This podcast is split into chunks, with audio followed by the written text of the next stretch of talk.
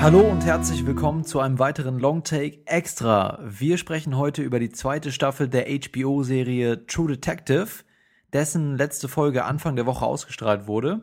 Mein Name ist Johannes und mit mir diskutieren heute wieder zwei junge Herren, die den Tanz mit korrupten Politikern und Gangsterbossen so sicher beherrschen wie Detective Ray Valcoro erzieherische Maßnahmen. Stop it. Let's talk later. Somewhere else. God, you fat pussy.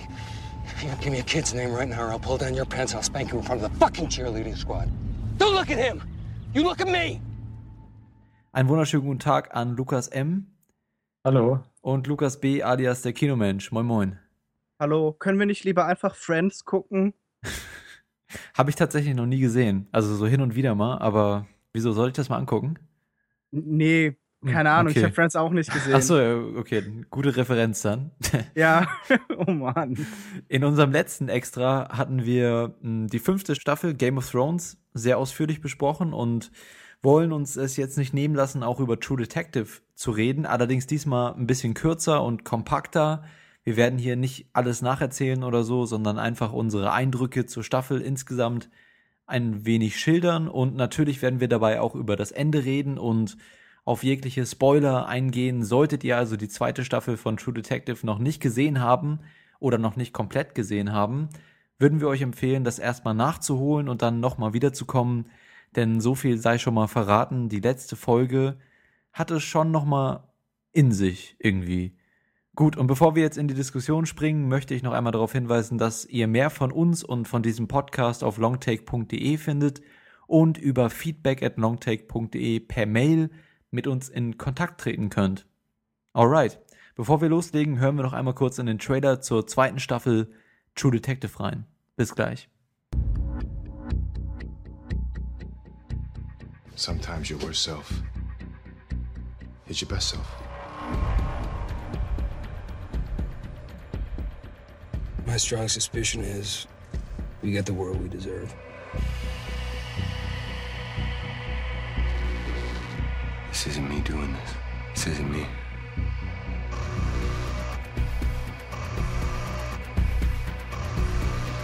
This girl's gone missing. Nobody cares. The interior's poisoned and suddenly worth billions. Nobody cares.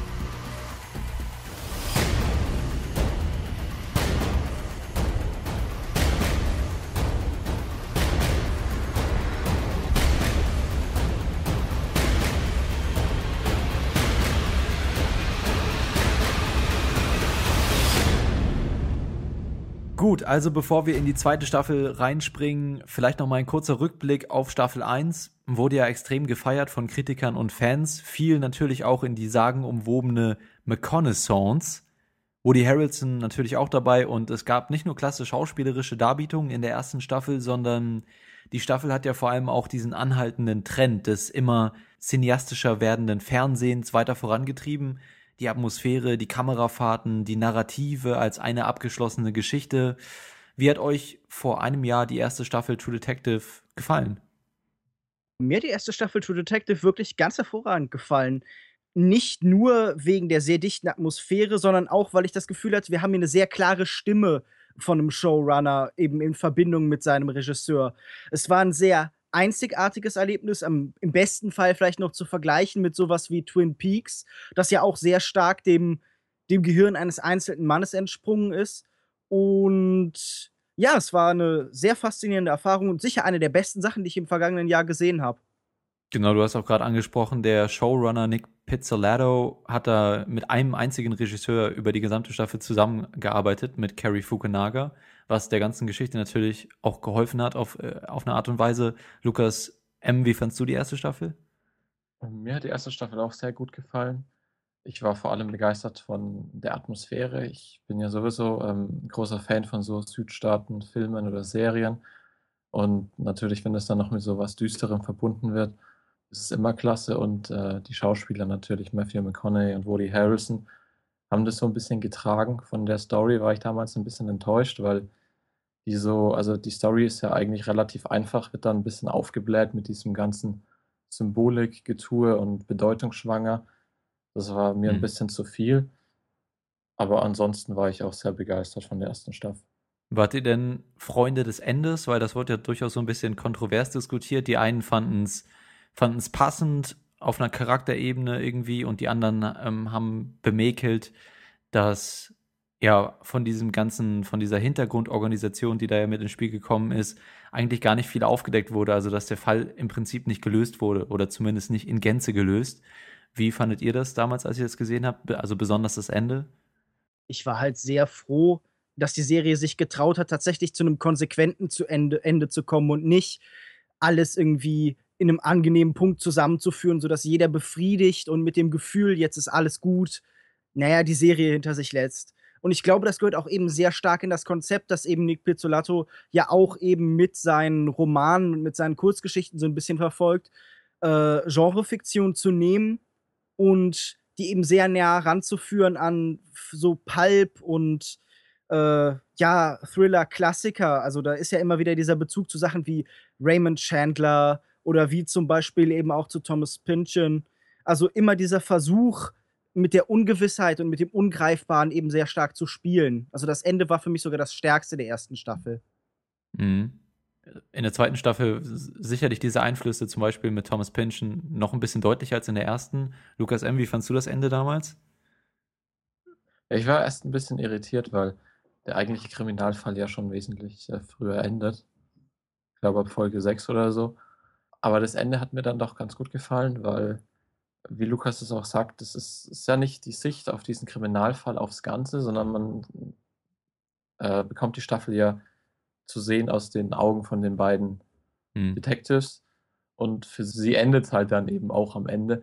Sie, ich weiß nicht, ob beide oder einer von ihnen liegt ja dann auch im Krankenhaus und sie sind ziemlich fertig nach dem Kampf. Und deswegen fand ich das jetzt wirklich nicht schlimm, dass man da den Kriminalfall nicht aufgelöst hat. Ich fand das Ende auch auf einer metaphorischen aus einer metaphorischen Perspektive und auch aus einer charakterlichen Perspektive sehr passend.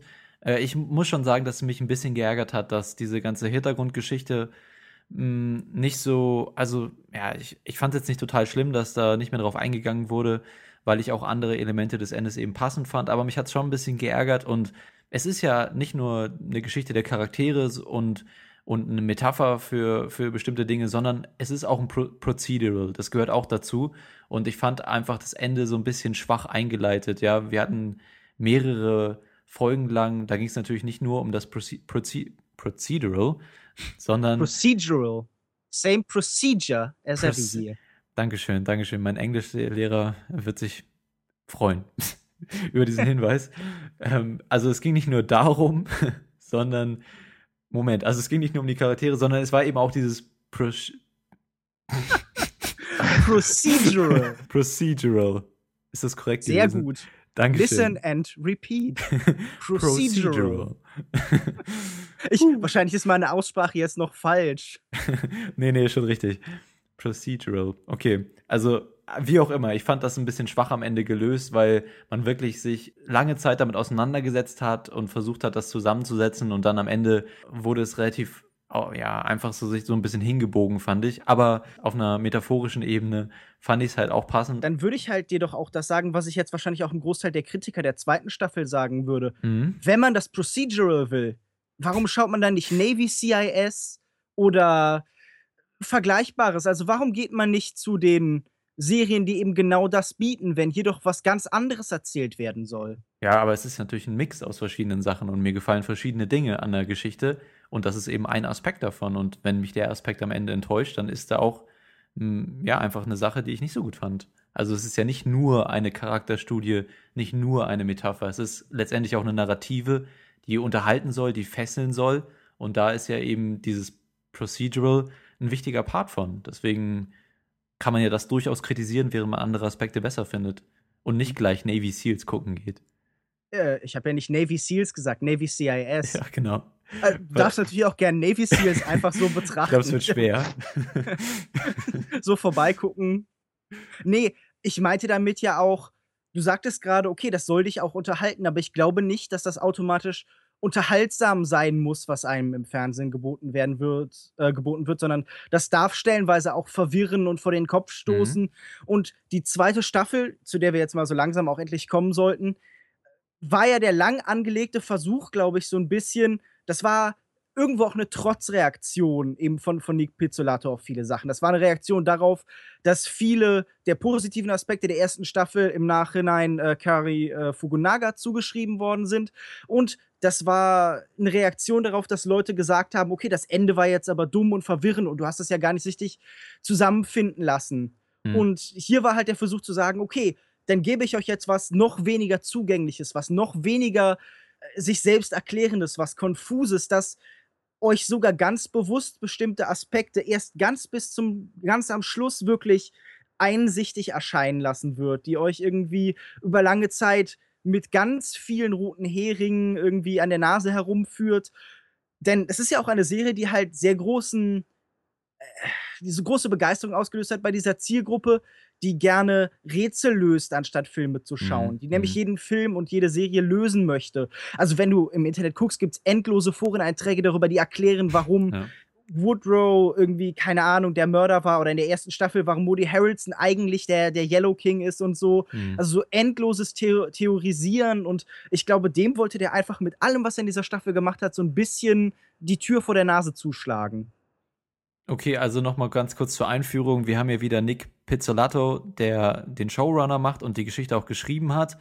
Allerdings, wie gesagt, wie du, wie du auch gerade gesagt hast, nicht mehr Cary Fukunaga als einzigen Regisseur aller Episoden, sondern verschiedene Regisseure. Und äh, wir haben jetzt nicht nur zwei Hauptrollen mit Woody Harrelson und Matthew McConaughey in der ersten Staffel, sondern gleich vier, nämlich Colin Farrell als Detective Ray Valcoro, Rachel McAdams als Annie Bezoridis, Vince Vaughn als Frank Simeon, der Gangsterboss oder so irgendwas dazwischen, zwischen Gangsterboss und Familienvater und Taylor Kitsch als Paul Woodruff, der als äh, Highway Patrol Officer anfängt oder so.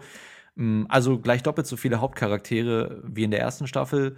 Um, ja, ich wollte eigentlich, du bist jetzt gerade schon so tief in die Thematik reingegangen. Ich wollte eigentlich erst noch mal ganz simpel fragen, wie euch die zweite Staffel auch vielleicht im Vergleich zu der ersten so insgesamt gefallen hat. Ich fand die zweite Staffel gut. Ich fand sie wirklich nur ähm, unwesentlich schlechter als die erste Staffel. Sie unterscheidet sich halt in sehr vielen Punkten von der vorherigen Staffel. Vieles hat mir besser gefallen. Manche Sachen haben mir nicht so gut gefallen. Was zum Beispiel für mich ein großer Punkt war, war halt die vier Charaktere, die zwar hier auch gut waren, aber in die man einfach nicht so investiert war wie in der ersten Staffel. Aber ansonsten finde ich die Kritiken, die gerade so im Netz herumschwimmen, ziemlich krass und kann nicht so wirklich verstehen, warum die Staffel so niedergemacht wird. Oftmals werden auch einfach Kritikpunkte angesprochen, die wirklich fast genauso auch in der ersten Staffel bestanden. Wie erklärst du es dir denn, dass die Leute so viel zorniger reagieren auf die zweite Staffel? Was ist denn da, was hat sich denn wirklich verändert gegenüber der ersten? Ja, ich denke mir, die Leute hatten vor allem äh, eine klare Erwartungshaltung, was die Staffel zu bieten hat und äh, waren jetzt enttäuscht darüber, weil es verändert, ja. Also ich würde sagen, das ist natürlich jetzt recht simpel herauszustellen, aber es sind einfach mal vier Hauptcharaktere. In der ersten Staffel hatten wir zwei Hauptcharaktere, mit denen hat die Geschichte begonnen und um die ging es im Prinzip die ganze Zeit. Und wir hatten zumindest zu Beginn einen Mordfall. Erstmal eine sehr simple Prämisse, auf die dann aufgebaut wurde mit verschiedenen Sachen, die wir eben auch beschrieben haben. Ja, diese ganze spirituelle, metaphorische Geschichte, die natürlich die weitere Charakterentwicklung, aber auch diese Geschichte, die dann aufgebaut wurde mit dieser korrupten Hintergrundorganisation ähm, in den Südstaaten da. Ich weiß gar nicht, wo das genau nochmal gespielt hat, da irgendwo in der Nähe von New Orleans oder so. Naja, wie auch immer. Aber ähm, hier haben wir eben von vornherein eine ganz andere Prämisse. Wir haben zwar auch einen Mordfall, aber das dehnt sich sehr, sehr schnell in diese verschiedenen verwirrenden ähm, Beziehungen aus, die du auch gerade schon irgendwie so ein bisschen mit Thomas Pynchon und so verglichen hast. Es ist natürlich irgendwie Mystery dabei und es gibt so verschiedene Elemente, aber es wird doch einem relativ fast schon überladen vor, vors Gesicht geworfen und gesagt, jetzt versucht ihr daraus einen Reim zu machen. Ähm, zumindest wirkt es am Anfang so. Und zusätzlich haben wir dann eben diese vier Hauptcharaktere, die sich die Zeit in der Staffel teilen müssen, was ähm, die ganze Sache einfach nochmal wirrer macht und den verschiedenen Charakteren eben auch die Zeit stiehlt wo wir in der ersten Staffel zwei Charaktere haben, die sich eine Stunde lang geteilt haben und, und dementsprechend auch tief in die Charaktere hineingegangen werden konnte, war das hier eben nicht so der Fall, weil man hatte diese ganze Crime-Geschichte und dazu die vier Charaktere, die sich die Zeit teilen mussten und darunter hat eben auch die Charakterentwicklung stark gelitten, fand ich. Ich würde halt so 'n bisschen versuchen, das zu erklären. Also, erst mal für mich selber, aber natürlich auch für jeden, der zuhört.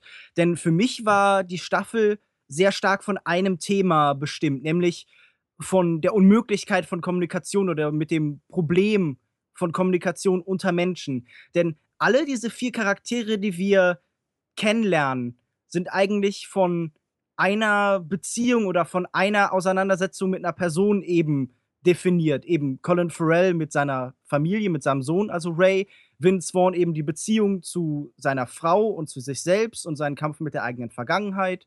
Rachel McAdams, die eben vor allen Dingen mit ihrer Schwester in Verbindung Vater. steht und ihrem Vater, also mit ihrer Familie kommuniziert und Taylor Kitsch, der ja am ehesten mit sich selbst zu kämpfen hat, der ja, ähm, Da sehen wir auch, we wer nicht so ganz reinpasst, habe ich das Gefühl bei der Analyse grade. Na ja gut, aber er ist sonst ist er auch definiert über die Beziehung zu seiner Mutter zum Beispiel, zu seiner Ja. Familie, die ihn in gewisser Weise nie als das akzeptieren konnte, was er ist. Er ist ja homosexuell und kann das nicht akzeptieren Mhm. und hält das auch geheim. Und ich finde, dass es eigentlich dann nur sehr logisch ist, dass auch die Serie zu 'nem großen Teil nicht kommunizieren kann mit dem Publikum. Denn wenn das Ziel oder das Konzept, die Idee dieser Serie ist, dass Menschen nie wirklich vermitteln können, was sie fühlen, nie wirklich zu anderen durchdringen, dann wäre es doch 'n Scheitern der Serie, wenn sie tatsächlich den Leuten da draußen wenn sie 'ne Masse erreichen würde. Hm, ich meine, diese Thematik kann man ja auch mit guten, tiefen Charakteren darstellen, oder nicht? Also, ich meine, warum jetzt hier 4 Leute einführen und das Ganze auf irgendwie 'ne oberflächliche, ähm, nicht ganz authentische Weise, sondern irgendwie so so künstlich mit ganz hingebogenen Dialogen, die nicht so richtig rübergebracht werden. Warum das so darstellen, wenn Ja man's gut, auch mit Moment. 2 Charakteren auf 'ne authentische Art und Weise machen könnte? Also, was ich ich finde das ganz interessant, weil du jetzt ja grade Charakterentwicklung so 'n bisschen auf so 'n Nullsummenspiel runterbrichst, denn es ist ja nicht so, als hätte jede Serie oder jede äh, jedes Buch oder so 'ne bestimmte Anzahl von Charakterentwicklung zur Verfügung und dann würde das gleichmäßig geteilt durch die Anzahl der Figuren, die in der Serie sind. Dann müsste ja Krieg und Frieden die am wenigsten von Charakterentwicklung bestimmte, äh, Geschichte aller Zeiten sein. Nein, tatsächlich ist es ja so, dass ich sofort bei dir bin zu sagen, manche dieser Figuren, manche dieser Entwicklungen funktionieren besser als andere. Aber ich fand keine dieser Figuren oberflächlich dargestellt und ich hatte das Gefühl, Hm. bei jedem von denen war tatsächlich 'ne Entwicklung wahrzunehmen und zwischendurch Mhm. gab's sehr interessante Gedanken. Ja, ich würde dir da schon zustimmen, aber grade in dem Vergleich mit der 1. Staffel, was du ja am Anfang gefragt hast, warum waren die Leute enttäuscht, fand ich, dass die Charaktere einfach nicht so authentisch rübergekommen sind und das sicherlich 'n Grund dafür ist, dass es mehrere gab. Ich meine, ist doch ganz logisch. Ähm, natürlich kann man 100 interessante Nebencharaktere haben, aber wenn man aus der 1. Staffel gewohnt ist, dass 2 Personen Moment, aber Matthew McConaughey und Woody Harrelson waren doch beide in der 1. Staffel also, hier, wie heißt der eine, äh, Hart oder so hieß der ja eine sogar. Das waren doch keine wirklichen Charaktere. Also, ich meine, der eine war 'n Nietzsche-Kompendium, der halt permanent so Bedrohungs und Untergangs und die Menschheit ist Schlechtreden gehalten hat. Also, das war doch genau die Kritik, die in der 1. Staffel eigentlich geübt worden ist, nämlich, dass diese Menschen nicht wie Menschen reden. Und Aber die beiden Schauspieler haben's eben rübergebracht. Vielleicht kommen wir da, ne, zu zu 'nem Mhm. anderen Thema, und zwar, hm, die Schauspieler hier. Ähm, Vince Vaughn, natürlich eigentlich 'n Comedy-Darsteller, der hier jetzt 'ne sehr ernste Rolle spielt. Colin Farrell so 'n bisschen, äh, von dem man sich ja erhofft hatte, dass es ihm so 'n bisschen wie Matthew McConaughey in der 1. Staffel ging, dass er so seine Renaissance erlebt so 'n bisschen. Rachel McAdams natürlich 'ne sehr talentierte und ich würde hier auch sagen, fast die stärkste, ähm, unter den Protagonisten und Taylor Kitsch auch jemand, der den man jetzt erst mal nicht in so 'ner in so 'ner dunklen Crime-Serie als als Protagonist oder, ja, Nebenprotagonist, äh, vermuten würde. Eigentlich, äh, eher so unwahrscheinliche Schauspieler, die hier benutzt wurden und ich würde sagen, dieses Experiment, das da gefahren ist, ist nicht so ganz geglückt. Also, aus meiner Sicht zumindest. Ach, ich fand es jetzt gar nicht so schlimm, also, weil du sagst nicht geglückt. Vor allem, äh, Colin Farrell hat seine Rolle wirklich gut dargestellt. Ja. Ich hatte da wirklich also, ich weiß auch nicht, ob man da den Vergleich suchen sollte zu Matthew McConaughey aus Staffel 1, weil da gibt's dann doch die Unterschiede. Ich am ehesten hätte ich wohl noch meine, ähm, Kritik angebracht bei Vince Vaughn, der Mhm. wirklich die ersten 4 Folgen sehr überfordert war mit seiner Rolle. Am Ende ist er dann 'n bisschen reingekommen, was mir gut gefallen hat. Aber sonst fand ich, dass die 4 Darsteller ganz gut funktioniert haben, halt auf 'ne andere Art und Weise als noch in Staffel 1. also was du sagst, äh, Johannes, deckt sich ja sehr gut mit der öffentlichen Meinung so ein bisschen. Ich habe mir angeguckt, die äh, Variety Hm. haben irgendwie Tweets ausgewertet statistisch und haben geguckt, für welche Charaktere wie viel Liebe und Hass eben zusammengekommen ist. Und am meisten Hass mit irgendwie über 20 Prozent hat eindeutig Vince Vaughn bekommen. Hm. Die anderen liegen so im 10%-Bereich. Und ich denke, dass das sehr klar eigentlich Konzept der Serie war, denn Vince Vaughn wird hier genau richtig eingesetzt. Da doppelt sich die tatsächliche Figur mit dem, was eben in der Serie stattfindet. Denn wenn wir uns mal Frank angucken, dann ist das jemand, der ganz eindeutig mit dieser Rolle als Gangster überfordert ist. Wir lernen ihn kennen als jemand, der nach außen immer bedrohlich wirkt, der immer diesen Gangster-Gestus hat, der versucht, so ein Bedrohungsszenario, so eine Aura zu entwickeln, aber der daran permanent scheitert. Alle seine Businesspartner respektieren ihn, nehmen ihn nicht ernst und sagen ihm, okay, du hast vielleicht so ein, zwei Sachen mal hinbekommen, aber so langsam ist dein Glück halt am Ende. Und genauso ist Vince Vaughn eben an der Grenze. Und ich finde, am besten wird das erklärt am, in der letzten Folge tatsächlich, Mhm. in der Szene am Bahnhof zwischen ihm und seiner Frau, indem sie ihm, ihm sogar erklärt, du warst schon immer ein schlechter Schauspieler. Hm. Ich, ich, ich kann verstehen, wenn Leute sagen, das empfinde ich als schlecht, aber es soll ja auch so wirken. Wir sehen jemanden, der Ja. sehr gut spielt, sehr schlecht zu spielen. Gewollt oder ungewollt? Aber das ist ja eigentlich irrelevant. Ja, ja, oder? das stimmt. Aber ich würde dir dazu stimmen, dass es in diesen Momenten schon so ist. Und ich meine, auch in seiner Ehe, das ist ja auch eine große Unsicherheit in seiner Ehe mit dem Kind und so weiter. Da, also da sind schon so einige Themen, die für ihn sehr ungewiss sind und, und sehr strapazierend. Und ich finde, da kommt äh, seine Nervosität und seine ähm, dieses unauthentische Gehabe schon gut rüber, was du auch gerade meintest, es passt irgendwie.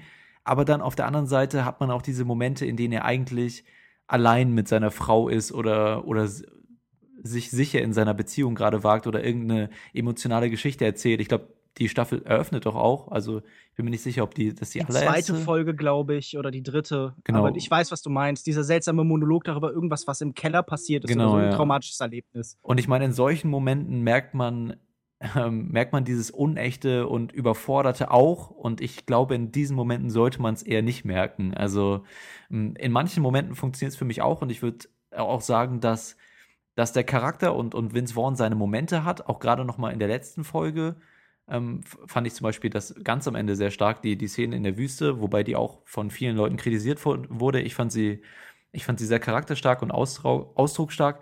Ähm, aber auch in einigen Momenten hat man ihm diese, diese Überforderung schon angemerkt, fand ich. Und da kann man es dann nicht mehr irgendwie so erklären, dass es irgendwie gewollt war oder doch zum Charakter passt. Da war es dann einfach nur schlechtes Schauspiel, fand ich. Wie du, du beschreibst das, also ich würde dir auf jeden Fall zustimmen. Natürlich hat Vince Vaughn an vielen Stellen auch mit der Rolle, die er ge- überzeugend spielt, irgendwie die meiste Zeit Probleme und die Fassade, die da aufgerichtet wird, vor, der eben noch eine Fassade steht, lässt auch ab und zu durchblicken. Aber wenn du jetzt gerade beschreibst, okay, die, die Szene mit seiner Frau, gerade darum geht's doch. Er hat doch dieses Schauspielen so stark internalisiert, dass das eben jeden Moment seines Lebens bestellt. Wir sehen in dieser Szene in der Wüste am Ende das einzige Mal wirklich aus sich rauskommen, denn davor ist alles Spiel, ist alles Oberfläche. Ich Nur sehe dann, das er- anders. Ich, fi- ich finde, er- das wurde doch klar gemacht, dass er eigentlich so eine, so eine ähm, Bonnie- und Clyde-Beziehung mit ihr führt, dass sie wirklich durch alles zusammen durchgehen und alles miteinander teilen und so. Ich hatte nicht das Gefühl, dass er vor seiner Frau ähm, in der ersten Hälfte der, der Staffel viel schauspielern musste oder so. Aber guck mal, das ist, passt doch perfekt ins Thema dieser Serie. Guck dir Taylor Kitsch an. Taylor Kitsch versucht immer noch, sich selbst davon zu überzeugen, dass er nicht homosexuell ist. Genau wie Vince Vaughn immer noch damit beschäftigt ist, sich selbst davon zu überzeugen, dass er eigentlich doch ein echt harter Gangster ist. Mhm.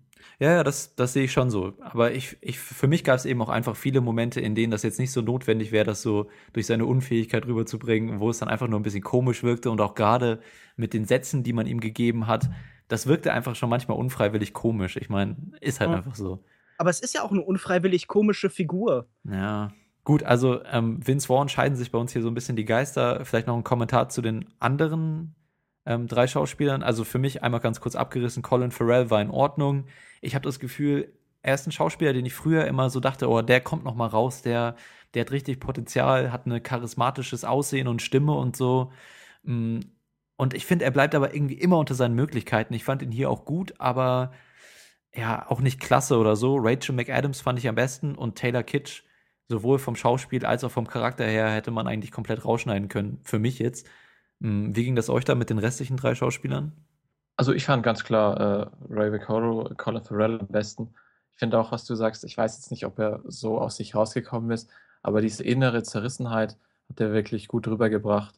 Auch die Beziehung mit seinem Kind. Es hat ganz gut in der Serie funktioniert, wie das rübergebracht wurde, diese ähm, nicht funktionierende Beziehung zwischen Ray und seinem Sohn, wie er aber trotzdem zu ihm hält. Ich meine, bis am Ende, ich meine, eine der letzten Szenen war ja, wo er unbedingt noch probiert hat, diesen Upload hochzukriegen. Mhm. Und man hat ja immer gemerkt, was ihm sein Sohn bedeutet. Und ich finde, es ist gut rübergekommen und es gab ja auch wirklich viel Charakterwandel mit, ähm, wie er kaputt war, auch das mit dem Typen, den er umgebracht hat, der dann natürlich nicht der Mörder war, was ich mir zwar irgendwie am Anfang schon gedacht habe, mhm. aber es hat sich gut in seinem Charakter wiedergespiegelt. Ähm, Taylor Kitsch auf der anderen Seite fand ich auch am schwächsten. Hatte ist überwiegend blass gewesen. Ich weiß nicht, man hatte mal probiert, so ein bisschen was reinzubekommen in den Charakter mit diesen Szenen dann, wo er dann erpresst wurde mit seiner unterdrückten Homosexualität. Aber so richtig hat es bei mir nicht funktioniert und er war wirklich blass. Ich würde jetzt nicht sagen, dass man ihn rausschneiden kann, aber ja. Ich würde ihn so ein bisschen verteidigen wollen, nicht als Darsteller jetzt. Ich finde, das war stellenweise als Performance sehr merkwürdig. Er ist sehr stark in so ein Ich sage jeden einzelnen mhm. Satz. So, so sehr abgehackt und grummelig, als äh, alle sind so ein bisschen angewiesen worden von den jeweiligen Regisseuren, die maximale Abgefucktheit ihrer selbst zu spielen. Das war auf Dauer so ein bisschen anstrengend. Aber ich mag im Endeffekt Paul als tragische Figur, weil er sich ja in seine letzten Gefechte wirklich nicht nur todesmutig, sondern todessehnsüchtig hineinstürzt und dass am Ende er nach außen der Held bleibt, der für viele eben war, für seine Frau, die nie wusste, dass er homosexuell ist, für seine Mutter, die das, ja, die das bewusst war, aber die jetzt doch irgendwie das Bild von dem Helden kam. Also dem, dem Menschen, der im Endeffekt stirbt, weil er sich selbst nicht ertragen kann, der dann eben eine, der, der, der dann geehrt wird, nachdem Straßen oder Highways benannt werden, hm. der gefällt mir als Figur, den mag ich als Idee. Aber da ist vielleicht auch so ein bisschen das Problem, dass es schon richtig ist. Es sind alles vielversprechende Figuren, Mm, und das geht so ein bisschen zurück auf das, was ich am Anfang gesagt habe. Klar, gerade diese Charaktermomente, die ihr jetzt alle angesprochen habt, habt, fand ich auch persönlich sehr stark. Und ich finde, das merkt man auch in der letzten Episode, die dann eben zeigt, dass dieses ganze wirre ähm, Spiel um den Mord und die, und die Intrigen und so weiter eigentlich überhaupt nichts bedeutet und ähm, es eigentlich mehr so um die Ohnmacht ging, die diese Charaktere sowohl in dem Fall als auch in ihrem eigenen Leben ähm, gegenüber der Gesellschaft und gegenüber ihrem eigenen Leben empfinden. Und da kamen diese Charaktermomente eben sehr stark rüber. Und in der letzten Folge hatten wir auch im Prinzip, also Ron Woodruff war schon aus dem, äh, Paul, sorry, Paul Woodruff war schon aus dem Spiel in der letzten Folge. Das heißt, wir hatten nur noch drei.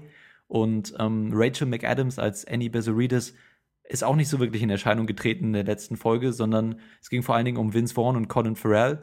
Und da hat man, finde ich, die Stärken gemerkt, wie diese Serie mit nur zwei oder mit weniger Charakteren hätte aussehen können. Diese starken Charaktermomente und einfach eine, auch eine gut gepaste Geschichte, die war ja 90 Minuten lang hier die Folge, aber hat sich nicht so angefühlt, fand ich.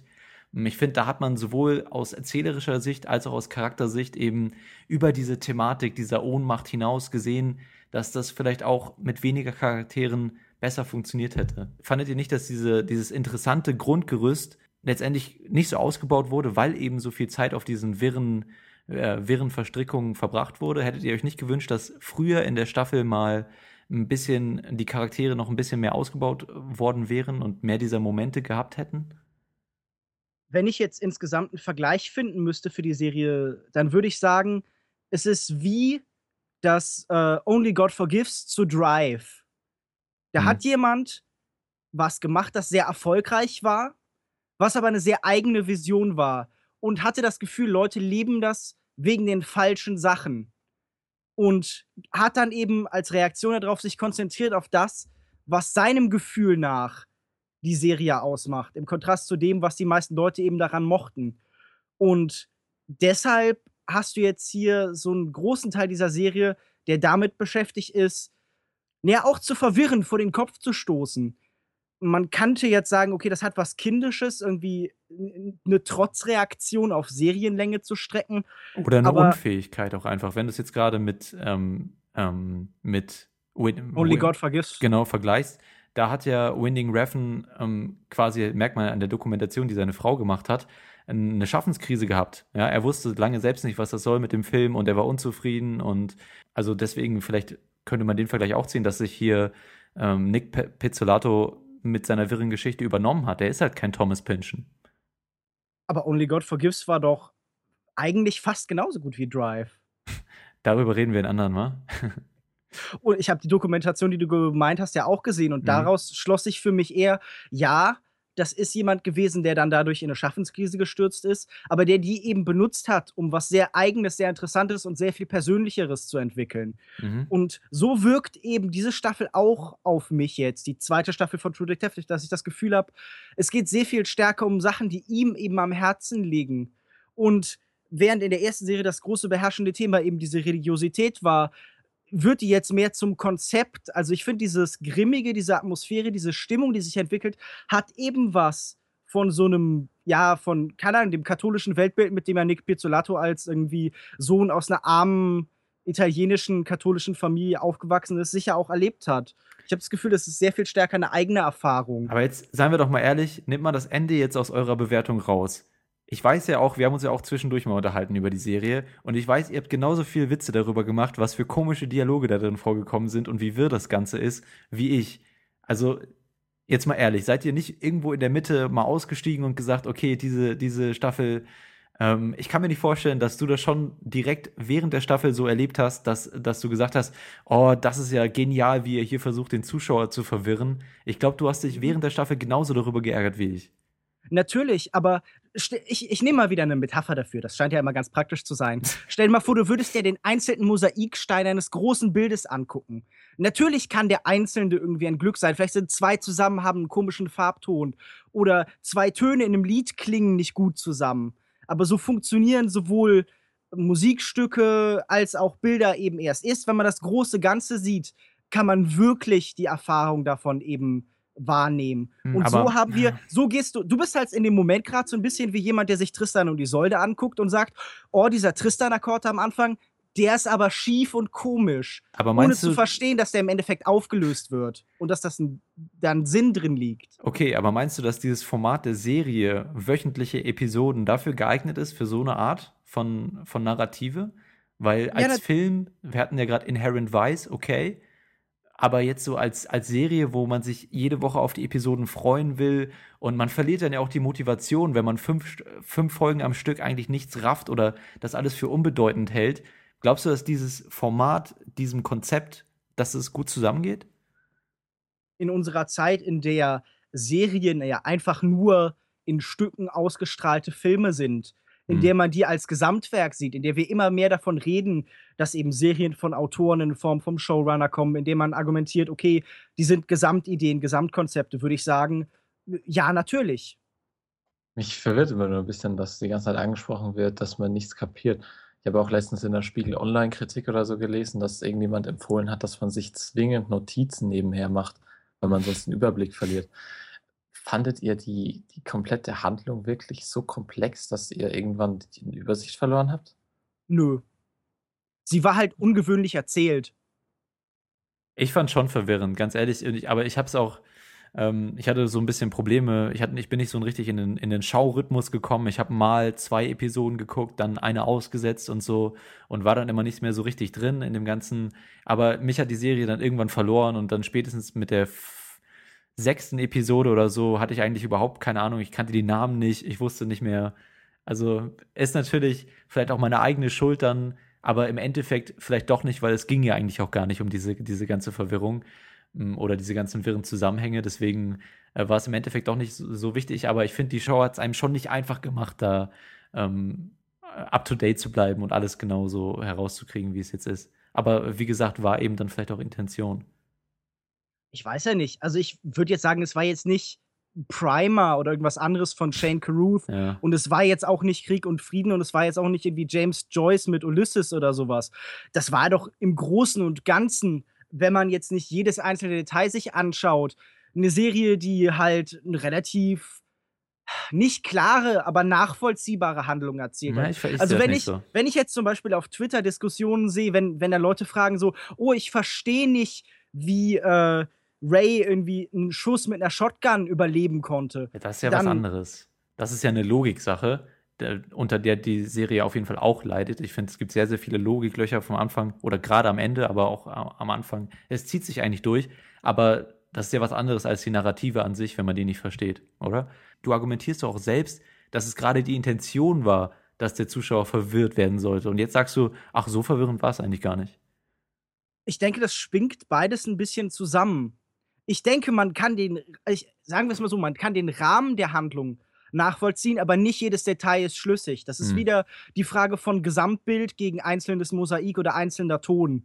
Also mir stimmt, mir ging es dann irgendwann so, ich habe ich hab zugehört, oh, keine Ahnung, worüber die gerade reden, aber okay. Und dann sagt einer, okay, wir müssen es so und so machen. Und ich so, okay, das kann ich akzeptieren, ihr müsst es so und so machen. Und dann war ich wieder, dann wusste ich quasi genug, um, um der Geschichte zu folgen. Ne? Aber das ist eigentlich, sowas würde man eigentlich als schlechtes Storytelling dann bezeichnen. Aber naja. Stellenweise gab es handwerklich halt ein paar seltsame Probleme. Also viele die, die, der Dialoge waren halt wirklich, wirklich unverständlich aufgenommen. Mhm.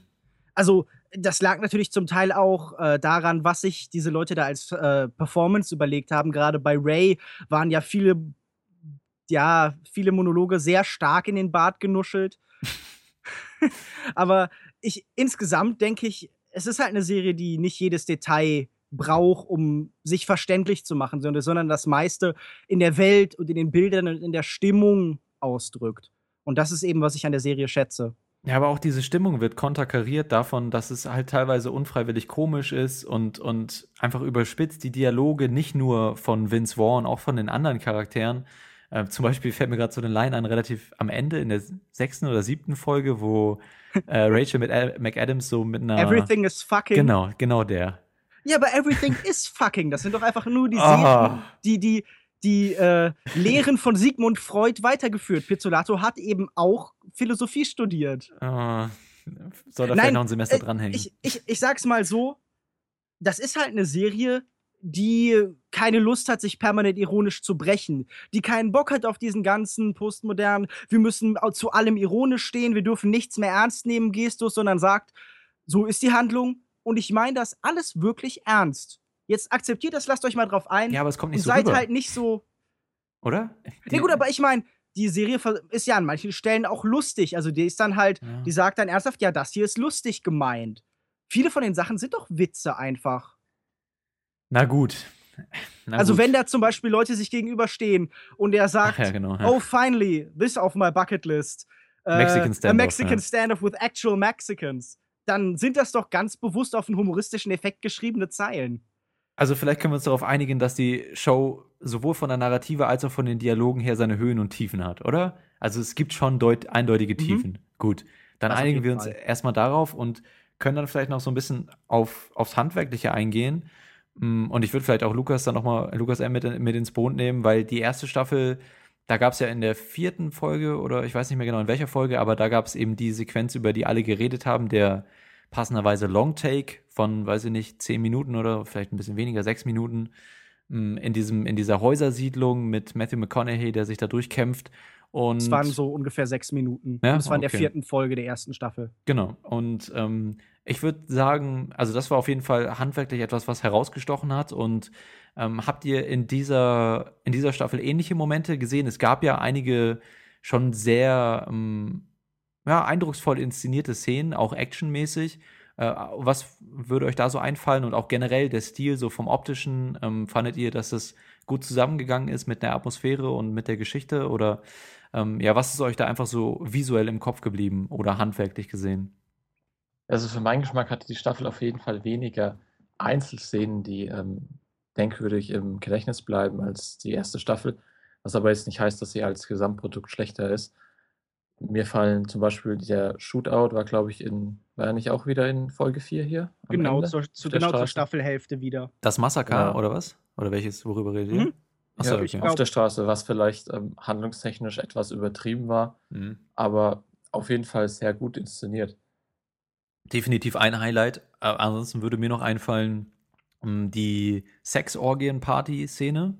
Mhm. Oder die ganze Sequenz fand ich ziemlich, also die hat mich ziemlich beeindruckt, so einfach von der Machart her. Ah ja, klar, die sind halt einfach aus Versehen nochmal auf das Set von Ice White Shut gestolpert, wo dieselben Darsteller immer noch Sex haben seit, äh, Ah, seit Ende der 90er. was für ein Leben. Ja. ja, so ist das halt, wenn man in Hollywood erfolgreich ist. Aber eindrucksvolle Szene, also auch wie diese, dieser Drogenrausch oder diese, diese, ja, diese Sinnesverzerrung eben visualisiert worden ist, hat mir sehr gut gefallen.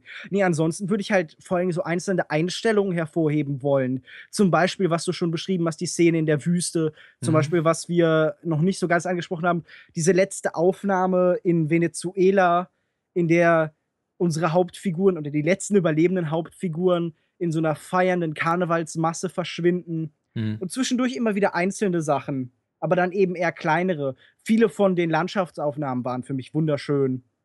Ja, genau. Also, Es ist auch so ein bisschen zum Running Gag geworden dann, ähm, dass sie, dass zwischendurch immer diese Overhead oder diese Helikoptershots oder Drone, wie auch immer sie es gemacht haben, über diesen Highways von Kalifornien und so weiter in der Nacht.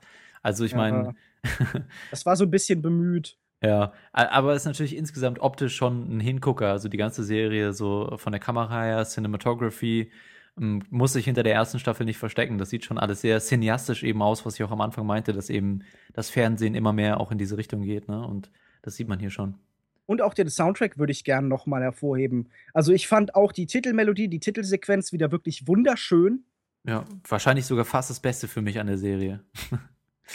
Also ich meine, diese Double Exposure Bilder sind zwar mittlerweile echt schon irgendwie jetzt von jedem Musikvideo geklaut worden und werden überall eingesetzt und haben schon fast was Klischeehaftes, aber die haben trotzdem mit diesen roten Farbtönen und diesem Song von Leonard Cohen dazu n- doch noch mal was Einzigartiges geschafft. Vor allem fand ich interessant, wie sie immer andere Teile des Songs benutzt haben für das Intro, um immer auf einem anderen Punkt zu enden, um immer so ein bisschen die Geschichte und in, in ihrem aktuellen Zustand zu kommentieren. Ach, guck mal, ey, das habe ich nämlich gar nicht bemerkt. Mir ist das, also ich habe es bemerkt, mir ist aufgefallen, hä? Irgendwie, was? Ich wollte immer so ein bisschen mitsummen und dann war es off und ich dachte mir so, hä, warum? Und jetzt, ähm, Du dachtest, ich habe einfach kein Rhythmusgefühl. genau. und ich kann einfach nicht singen. Aber eigentlich haben sie es immer umgestellt. Clever, clever. Äh, ja, ich fand auch in der letzten Folge gab es noch mal so die ein oder andere Szene, halt, was du meintest, die Szene in der Wüste, fand ich, also wie gesagt, der, die letzte Folge hat mir wirklich am besten gefallen. Könnt ihr vielleicht auch gleich noch mal sagen, welche Folge euch am besten gefallen hat. Äh, für mich war die letzte Folge am stärksten, weil es eben so viele Charaktermomente gab und am Ende diese Szene in der Wüste natürlich ein bisschen überspitzt, aber da kam einfach dieser starke Charakter von Vince Vaughn, der natürlich in seiner Rolle überfordert ist, aber er geht immer weiter und dann am Ende, ne, wird's dann am Ende doch nicht, aber die, dieser, dieser eiserne Wille, der da durchkommt, den fand ich stark. Direkt davor gab's eine Sache, die mich dann doch geärgert hat, was ich auch eben schon meinte, diese ganzen Logiklöcher.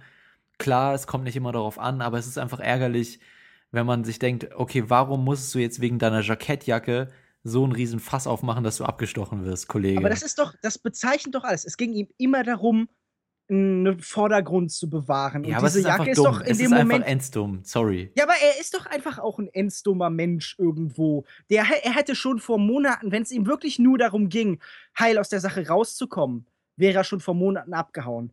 Aber es ging, es ist ein Mensch, der ist getragen von so einem Machismo. Es geht ihm um Status. Es geht ihm darum, eine Stellung zu haben. Es geht ihm darum, Angst und Schrecken unter anderen zu erwecken. Und das haben alle Szenen mit ihm gezeigt. Es ist jemand, der mehr für sein Bild lebt als für sich selbst. Er ist im Endeffekt dafür gestorben, dass sein, das Symbol seines Wohlstandes, dieses blöde Jackett, bei ihm bleiben konnte. Er wollte halt einfach nicht kniend sterben und aufgeben, sondern er kämpft mit jeder Kraft um das, was ihn eben verkörpert. Ja, aber er wurde jetzt auch nicht als, also er wurde schon darüber definiert, aber ich glaube, auch er, er als Charakter hätte sich in dem Moment zusammenreißen können, vor dem Hintergrund, dass er gerade eine lange Ge- Diskussion mit seiner Frau hatte, die auf ihn wartet, die er über alles liebt, über alles stellt, das der Grund ist, warum er das alles jetzt nochmal macht. Oder vielleicht auch seine eigene Motivation mit dem Status, was du meintest, aber ich denke, sie spielt auch eine relativ große Rolle. Aber das war auch nicht die einzige Sache. Also allein so logikbasierte Sachen, warum jetzt da die nochmal aufkreuzen, diese Mexikaner oder was auch immer. Ähm, ja, waren Mexikaner, ne? Oder? Mhm. Ja, also es gab einfach viele Stellen, die nicht so viel Sinn gemacht haben und man kann das jetzt als pingelig oder, oder kleinkariert oder so bezeichnen, aber für Mhm. mich. Mach ich. Danke. Ähm, für mich nimmt es dann einen auch irgendwie raus, wenn es so viele von, die, von diesen Momenten gibt. Ich denke mal, klar, wenn man mit äh, normalem Menschenverstand nachdenkt, würde jeder sagen, jetzt kurz bevor er abgetaucht ist, da keinen so einen Radau mehr zu machen und dann ist er weg von der Landkarte. Aber ich fand es, ohne es jetzt so gut erklären zu können wie Lukas, sehr konsequent. Ich meine, er hat ja auch irgendwie in dem Gespräch gesagt, dass er irgendwie seinen Anzug erst trägt, seit er 38 ist oder so. Man hat ja immer so ein paar Flashbacks bekommen mit seiner schweren Kindheit, dass Mhm. er sich das Ganze selbst erarbeitet hat. Und ähm, also ich fand das wirklich gut, dass er sich dann wirklich diesen, diesen Status bewahren will und sich die, sein Jackett nicht ausziehen lässt. Was halt auch sehr tragisch ist, dass parallel dazu jetzt in der Wüste auch Vince Vaughns Karriere als dramatischer Schauspieler stirbt. Er Ja. wird jetzt leider den Rest seines Lebens nur noch in Komödien mit Adam Sandler oder Owen Wilson mitspielen dürfen. Also, äh, ich glaube, Ja. da war wirklich die Hoffnung für alle Beteiligten, dass jetzt die zweite Staffel das mit ihnen macht, was die erste mit Woody Harrelson und Matthew McConaughey gemacht hat. Aber ich glaube, die haben es jetzt einfach wegen dem Status dieser Serie in Zukunft alle nicht leicht. Ja, aber ich denke, das ist dann auch im Endeffekt, was du am Anfang beschrieben hast, dass es gepasst hat, sein Unvermögen zu der Rolle, war eben auch nicht wirklich Nein, das, geplant. das war ne? jetzt nicht, das war jetzt nicht bezogen auf. Das soll jetzt nicht ein Argument sein, warum die Serie besonders gut ist, sondern Nee, das nee. war nur so eine, so eine Feststellung. Okay, schade, ich weiß aber, Vaughn. nee, nicht schade, verdient, weil es gibt nicht viele solcher Rollen, wo er eben ähm, unfreiwillig ähm, unfähig rüberkommen muss. Ja, also das ist schon berechtigt, dass er jetzt keine, nicht noch eine Rolle als Gangsterboss bekommt, glaube ich. Ach komm, aber das ist doch so ein bisschen wie mit jemandem wie zum Beispiel Arnold Schwarzenegger. Der ist auch kein guter Schauspieler, aber der wurde halt oft richtig eingesetzt an den richtigen Stellen, nämlich am Anfang der, seiner Karriere vor allem da, wo man einen tumpen, dummen Muskelmann gebraucht hat. Ich finde, es ist schon legitim zu sagen, es gibt Schauspieler, die dienen einem bestimmten Zweck. Zum Beispiel, wenn man einen ästhetisch hochwertigen Einrichtungsgegenstand braucht, dann castet man Ryan Gosling. uh, uh, Shots fired. Okay. Okay, also eine andere Szene, die mir in der letzten äh, Folge jetzt auch nochmal gut gefallen hat, war natürlich der Shootout da in dem, in dem Wald. Ich weiß gar nicht, wie der heißt. Das hat, glaube ich, auch so einen bestimmten Namen. Mit diesen uralten, riesigen Bäumen. Und wo er sich dann, wo er dann so hochguckt und entscheidet, okay, hier ist es schön genug, um zu sterben. Das fand ich irgendwie schon einfach eine handwerklich schön umgesetzte Szene und Ja, da fand ich, da fand ich toll, dass sie für genau zwei Einstellungen Terrence Malick tatsächlich als Gastdirektor äh, Director bekommen haben. Das war Mhm. doch toll, oder? ja, diese in die Blätter oben rein, ja. Ja, genau. Mhm.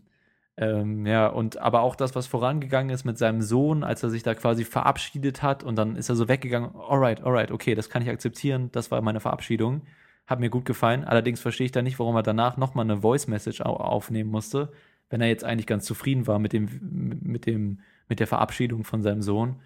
Mhm. Aber irgendwie, ich hätte mir auch gewünscht, dass diese ganze Dynamik da noch ein bisschen mehr, mehr mit reingenommen werden würde. Das kam jetzt am Ende nochmal, ich glaube, das wurde jetzt für die letzten oder für die, für die vier Folgen davor wurde es komplett ausgeblendet. Und jetzt am Ende kam es nochmal, um dann eben den Abschluss zu setzen. Aber wie, wie ich schon eben meinte, ich hätte mir solche Charaktermomente früher in der Staffel gewünscht, einfach um mich ähm, auch während der Staffel am Ball zu halten und, und äh, mit den Charakteren mitzufühlen. Aber vielleicht ist das auch einfach konventionell von mir jetzt. Nein, das muss natürlich auch nicht so klingen, als wäre dein Anspruch, den du an die Serie hattest, in irgendeiner Weise unberechtigt. Ich glaube, es ist halt einfach nur eine Diskrepanz zwischen dem, was du willst und dem, was die Serie will. Und ich, Hm, ja. ich, ich denke, am ehesten könnte man halt sagen, für Leute, die eben Spaß mit sowas wie Inherent Vice hatten oder die sich erfreuen können an eben so Verwirrspielen eben in, in Roman oder in Filmform, die werden mehr Freude haben als die Leute, die eben einen klassischeren, konventionelleren Kriminalfall sehen wollen, der eben sich sehr klar erzählt, bei dem man auch so ein bisschen mitraten kann. Denn bei so Sachen wie True Detective ist es ja nicht möglich, wirklich zu erraten, wer genau der Mörder ist. Also es ist nicht Agatha Christie. Na gut, dann lass uns doch jetzt mal, wir haben jetzt lange diskutiert, zum Fazit kommen. Wir haben jetzt auch schon ein bisschen was auf der Uhr. Mm, Dann mach doch mal direkt weiter mit deinem Fazit. Also für Fans von Thomas Pynchon. Und für wen noch? Äh, so ungefähr. Nee, ich, ich würde sagen, für jeden, der unkonventionelles Fernsehen mag, der Fernsehen mag, das eine sehr klare eigene Stimme hat, das sich sehr abhebt von dem, was man sonst so sieht, das sehr stimmungsvoll ist und atmosphärisch und eben auch vor allen Dingen Leute, die damit klarkommen, wenn Fernsehen so ein bisschen unzugänglich und wenig griffig ist und sich erst durch so ein bisschen Betrachtung und Einarbeitung tatsächlich erschließt. Auch für Mhm. Leute, die sich auf sowas einlassen können. Gut, also ich fand, die Staffel hatte einige starke Momente, viele schwache Momente. Das Schauspiel war teilweise wackelig. Mm, Die Geschichte sehr wirr, gewollt oder ungewollt, ist halt einfach nicht besonders mm, interessant, sich das anzugucken über fünf, fünf Staffeln, auch wenn es das Ende ähm, vielleicht dann aus der einen oder anderen Sicht rechtfertigt. Für mich rechtfertigt das, das nicht unbedingt. Ich kann das, mm, ich kann das schon wertschätzen und ich finde deswegen auch die letzte Folge am besten, aber es ist einfach schon so ein bisschen, man quält sich dann da so ein bisschen durch und klar, die, die Serie hat immer wieder seine Momente, aber wie gesagt, eben auch äh, in die entgegengesetzte Richtung und deswegen würde ich sagen, war es eine sehr durchwachsene Staffel, die mich jetzt aber von diesem Konzept nicht unbedingt, ähm, also ich freue mich schon auf die dritte Staffel jetzt, falls es eine geben sollte, auch mit Nick Pizzolato, der das dann vielleicht nochmal macht, ähm, einfach weil mir sehr gefällt dieses Konzept einer abgeschlossenen Geschichte, also quasi so einer Miniseries, ähm, aber eben auf HBO-Niveau. Ähm, mal gucken, ich fände es zumindest interessant zu sehen, was er sich für die dritte Staffel dann ausdenkt. Also ähm, für mich, für mich eine eingeschränkte Empfehlung, aber insgesamt schon recht durchwachsen. Ja, einlassen ist auf jeden Fall hier so ein Stichpunkt, weil wer es eben schafft, sich auf die Charaktere und auch auf die, die Handlung ein bisschen einzulassen, der bekommt hier wirklich eine sehr hochwertige und gute Serie geboten. Ich hätte es auch nicht schlimmer gefunden, hätte man jetzt probiert, hier nochmal irgendwie das Konzept von der ersten Staffel zu kopieren. Und deshalb bleibt hier alles ein bisschen anders. Ich kann wirklich nur eine Empfehlung aussprechen. Jeder muss halt selber schauen, ob die Serie was für ihn ist. Ich denke, sie wird genauso viele, man merkt es ja schon an den Kritiken, sehr viele Leute an den Kopf stoßen, aber hoffentlich finden sich noch ein paar Leute, denen die Serie gut gefällt. Eine Frage hätte ich noch so ein bisschen zum Abschluss für euch. Welche Schauspieler wünscht ihr euch denn für Staffel 3? Nach Staffel 1 gab es ja viel Spekulation, wer denn jetzt in Staffel 2 kommt. Und die Auswahl hat ja die meisten Leute so ein bisschen enttäuscht, äh, dann gerade in der Umsetzung, wenn man das so formulieren kann. Wem könnt ihr euch denn vorstellen? Wer würde denn in dieses Konzept True Detective reinpassen? Ray Liotta. Klassische Wahl. Nee, also ich fand, ich war eigentlich ganz angetan, als ich zum ersten Mal gehört habe, wer mitspielt. Ich bin riesen Rachel McAdams-Fan. Fand übrigens nochmal, um das kurz zu sagen, sie jetzt auch wirklich wieder klasse gemacht hier. Ja, und ich war irgendwie auch angetan von der Idee, wie, wie gesagt, Colin Farrell, den ich immer so ein bisschen was zutraue. Und Vince Vaughn habe ich mir auch gedacht, könnte vielleicht irgendwie, irgendwie interessant werden. Taylor Kitsch habe ich nicht von viel von gehalten, aber ich, ich hatte, ich weiß, dass ich mir nach der ersten Staffel, als da ja schon so diese ähm, die Gerüchte gab, dass ich da mal so eine Liste gemacht habe an Schauspielern, die mir gut gefallen würden. Aber ich kann sie jetzt leider nicht mehr so ganz zusammenkriegen, glaube ich. Ich, ich hatte mir damals bei Staffel 1 auch so eine Liste gemacht und hatte mir Gedanken drüber gemacht. Jetzt fällt mir nicht mehr viel ein. Vielleicht auf jeden Fall so sowas wie vielleicht Michael Fassbender auch. Er könnte fast schon. Ja, aber dessen Karriere läuft so gut, oder? genau. Ja, gut, jetzt schon. Ich meine, nach der zweiten Staffel wird sich vielleicht manche Leute zweimal überlegen, ob sie dann hier mitmachen. Ich habe mir zum Beispiel überlegt, ich fände Jim Carrey, glaube ich, total genial. Ah. Nee, nee, nee, nee, nee, nee. Was? Warum denn Ich nicht? stelle mir schon seine Grimassen vor, ey. Oh, vielleicht irgendwie als, als, als mordender Clown oder so, keine Ahnung. naja, gut, dann halt nicht. Dann würde ich sagen, wir besetzen jede Rolle mit John C. Riley. Seth Rogen. Ja, Ach Gott, bitte nicht. Dann, dann springt irgendwo am Ende noch James Franco unter der Ecke hervor. Genau. Wehe. Ich habe ich hab gerade gedacht, Matt Damon könnte vielleicht ganz interessant sein, aber der, ich meine, der hat eigentlich auch eine laufende Karriere im Moment, also insofern. Hm. Wobei Woody Harrelson hatte eigentlich, dessen Karriere war ja auch nicht am Ende oder so, ne? Also. Ah, weiß ich nicht. Wäre vielleicht ja eine ganz coole Frage, um an die Zuschauer weiterzugeben, falls es eine dritte Staffel gibt äh, für True Detective, True Detective Procedural. True Detective, sagt uns doch einfach, wen ihr da gerne drin sehen würdet. Ich Ähm, würde sagen, die einzige Lösung ist, jede Rolle mit Steve Zahn zu besetzen. Steve wer? Steve Zahn. Wer ist das? Ach, egal. Guck's nach. War das ein guter Witz, den ich nicht verstanden habe? okay. Keine Ahnung, geht so. So ganz okay. Gut, also liebe Zuhörer, sagt uns, wen ihr gerne sehen würdet in der dritten Staffel von True Detective, wenn es denn eine geben sollte. Das ist ja momentan noch nicht, steht ja noch nicht fest. Mm, Und sagt uns generell, was ihr von der zweiten Staffel von True Detective gehalten habt, ob ihr da ähm, eher auf der Seite von Lukas B. und Lukas M. seid, dass ihr sagt, das Ende rechtfertigt schon so einiges und insgesamt äh, war es gar nicht so verwirrend und schon irgendwie spannend und, und die Charaktere haben überzeugt, dann lasst uns das wissen. Oder wenn ihr mehr auf meiner Seite seid, Team Joko, Hashtag Team Joko, äh, dass ihr die ganze, das Ganze schon ein bisschen anstrengend fandet, dann lasst uns das gerne wissen in den Kommentaren über twitter at longtake.de. Moment, Twitter at longtake.de. Unsere Webseite heißt longtake.de und Facebook longtake, facebook.com slash longtakepodcast. Jesus. Huh. Wie, wo kann man euch beide im Internet finden? Mich findet man unter @kinomensch auf kinomensch.wordpress.com, auf facebook.de slash kinomensch, auf kino-zeit.de und diese Woche empfehlen möchte ich Staffel 2 von True Detective. Wir haben heute kein Empfehlungssegment, okay? Ich empfehle trotzdem Staffel 2 von True Detective. Kannst du dir. Okay, okay. Gut, mich findet ihr unter Twitter auf @cinedrifter oder einfach auf longtake.de. Und das war's mit unserem Longtake Extra zu True Detective Season 2. Wir hoffen, ihr seid in der nächsten regulären Ausgabe ähm, wieder mit dabei. Wahrscheinlich so nächsten Montag, Dienstag, nächste Woche Montag, Dienstag wird die wieder online gehen. Und da haben wir uns schon entschieden, reden wir über Man from Uncle. Und wie hieß der zweite Film? Manuscripts Don't Burn. Ich glaube ja. Über die zwei Filme reden wir. Bis dann.